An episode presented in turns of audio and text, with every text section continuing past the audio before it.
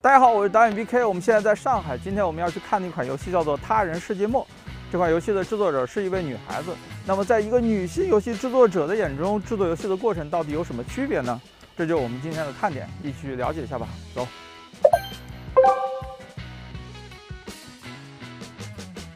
大家好，我是蓝延安，然后《他人世界末》的制作人兼编剧。难道推理小说作家一定要杀过人吗？我很讨厌“宅圈名媛”这个标签。这是流量和妈，我是选择妈的。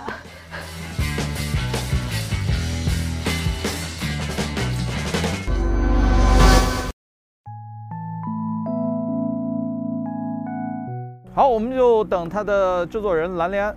哎，他来了。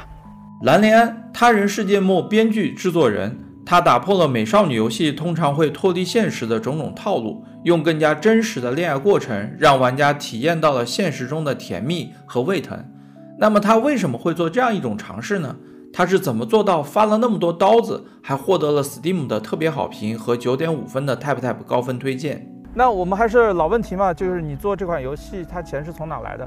呃，有人看了我几年前网上写的小说，他觉得适合改成游戏，所以他带着资来的。大概带了多少钱？方便讲吗？本来的计划成本是十万，但是做着做着，最后做到了二十万。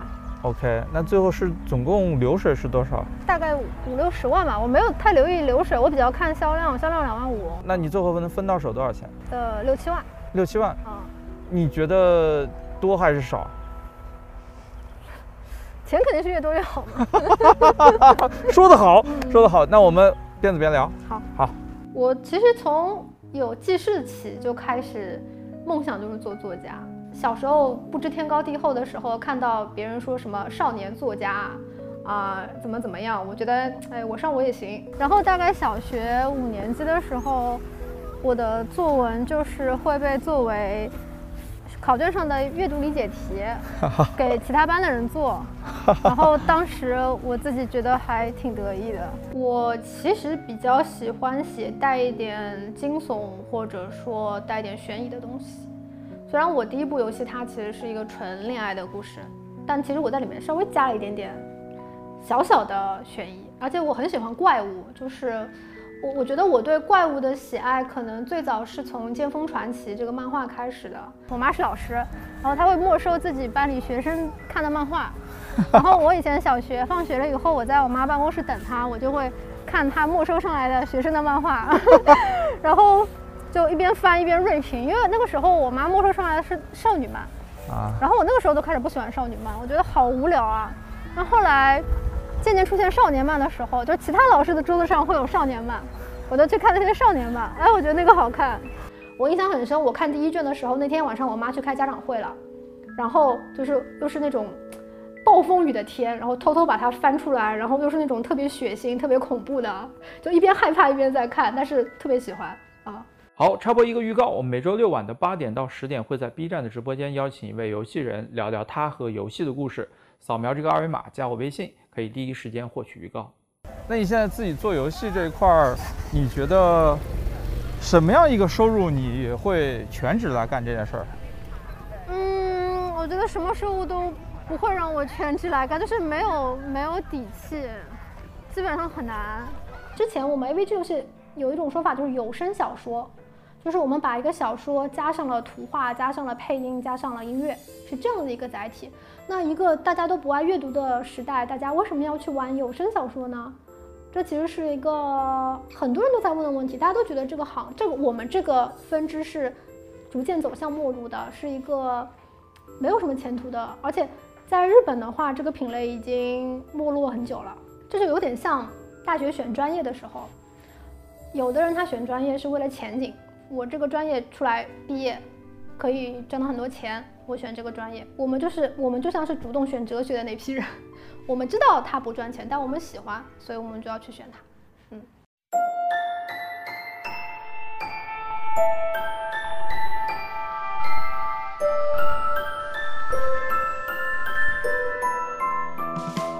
我做的游戏品类是美少女游戏，通俗来说就是一个男主角他有多个可攻略的美少女。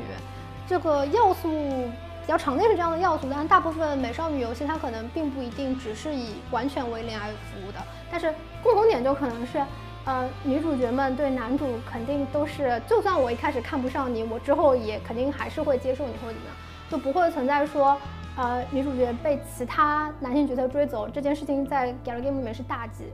但是我其实不太喜欢这样子的概念，因为我我的游戏并不是为了满足大家的某种幻想去做的。我的利益上是告诉大家一个故事，告诉大家你各种每个角色引发的各种可能性。当然了，这一层意思，大部分人可能会觉得，我本身就是生活中不如意，我来游戏里找点乐子，然后你给我喂刀子，对吧？所以大家不满我也是能理解的。但是确实，呃，反应稍微超乎了我的预期，因为当时我就是我三个女主角里面有一个女主角，她大部分线都是单恋结局，就那个。那个女主角的线，其实我觉得是最真实的一条，也是我自己觉得对于刚玩这个游戏的人最适合跑的一条。结果那条线是被骂最凶的，因为大家不能接受出现这样的情况，他大家还觉得我跟那个女主角有仇，故意要把她要搞她怎么怎么样。但是所有的都是为一个大主线服务的，他只是承担了其中的一个部分。我我其实对于就是因为之前也说过，很多人他。呃，喜欢 A C G 是为了逃避现实，对。但是我觉得，如果一个作品它唯一的意义只是让你逃避现实，我觉得它的利益就不是那么的高。我希望做的是，呃，让大家通过一个作品来反思自己的现实，然后能在现实里过得更好，这样子的一个作品。就是我在游戏里面做出了错误的选择，我看到那个选择可能会，呃，影像的结果。然后我在现实里，如果面对相似的选择的时候，我就会提醒自己不要重蹈覆辙。对我希望通过游戏来警醒大家，更好的面对自己现实中的生活。所以我一定要把一些可怕的、残酷的、让大家不能接受的结局呈现给大家看，这样大家在面对相似处境的时候会想起来当时我发的这些刀子，警醒他们自己不要做出错误的决定。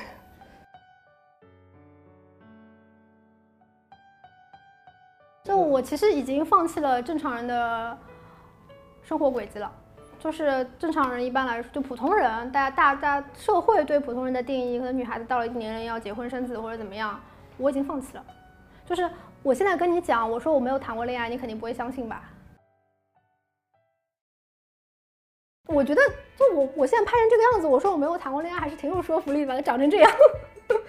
因为以前以前我在学生时代。我是很烦扰这个问题的，我觉得大家都有男朋友，只有我没有，是不是我长得太丑了？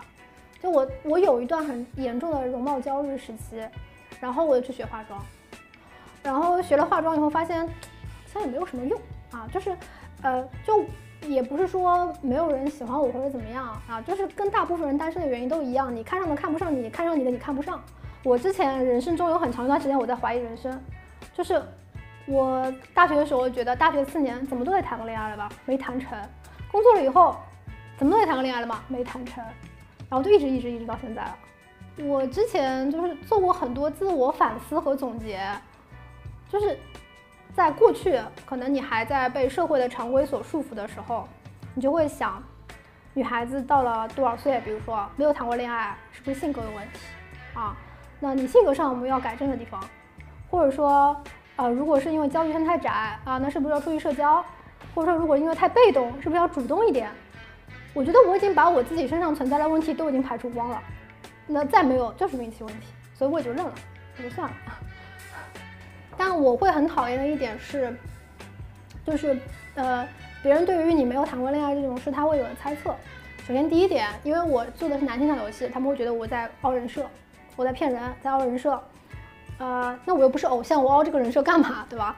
然后第二点就是，他们可能会觉得我性格有问题，会不停的找我身上的各种毛病，然后来得出一个让他们觉得能幸福的结论。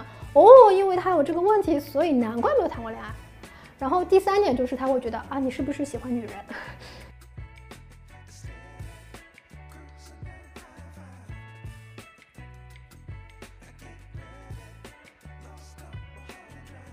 因为我其实，在经常看网上的一些视频或者一些言论，我也渐渐发现，其实人是不可避免被贴标签的。尤其当别人不熟悉你的时候，他要通过一个标签来认识你。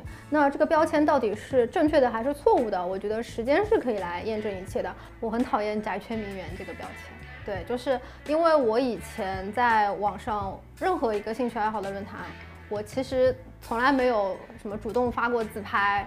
什么在帖子里说什么我也是个妹子啊？什么你们为什么觉得妹子少？我也是，就是主动彰显自己性别的存在感，这种事情我从来没有做过，甚至大部分时候我是以男性身份去发言的。然后就因为我参加了一个综艺，他们发现我是女人，然后我就突然变成宅圈名媛了。甚至包括就是我做了游戏，然后有有人买，也会有人觉得，因为我是一个名媛，我是一个女的，我有很多舔狗，所以我可以游戏有这么多人玩。然后包括甚至包括我可能。有机会做游戏，大家都会觉得啊，因为你是女的，你是名媛，所以有很多舔狗会找你来做游戏，所以你能把游戏做出来，就完全把我的个人能力给抹平了。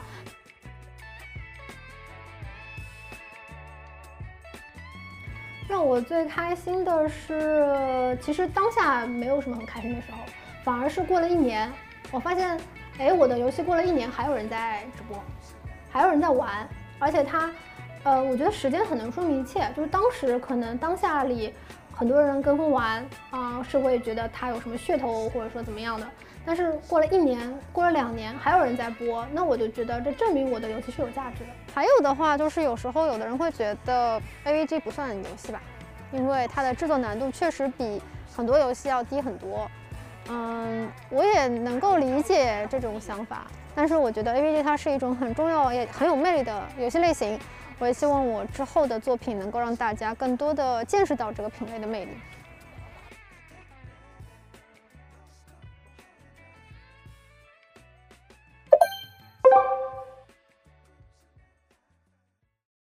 我觉得，虽然说市场一定会根据游戏的类型区分男性向、女性向，但我觉得作为玩家，其实可以不用特别去拘束这一点。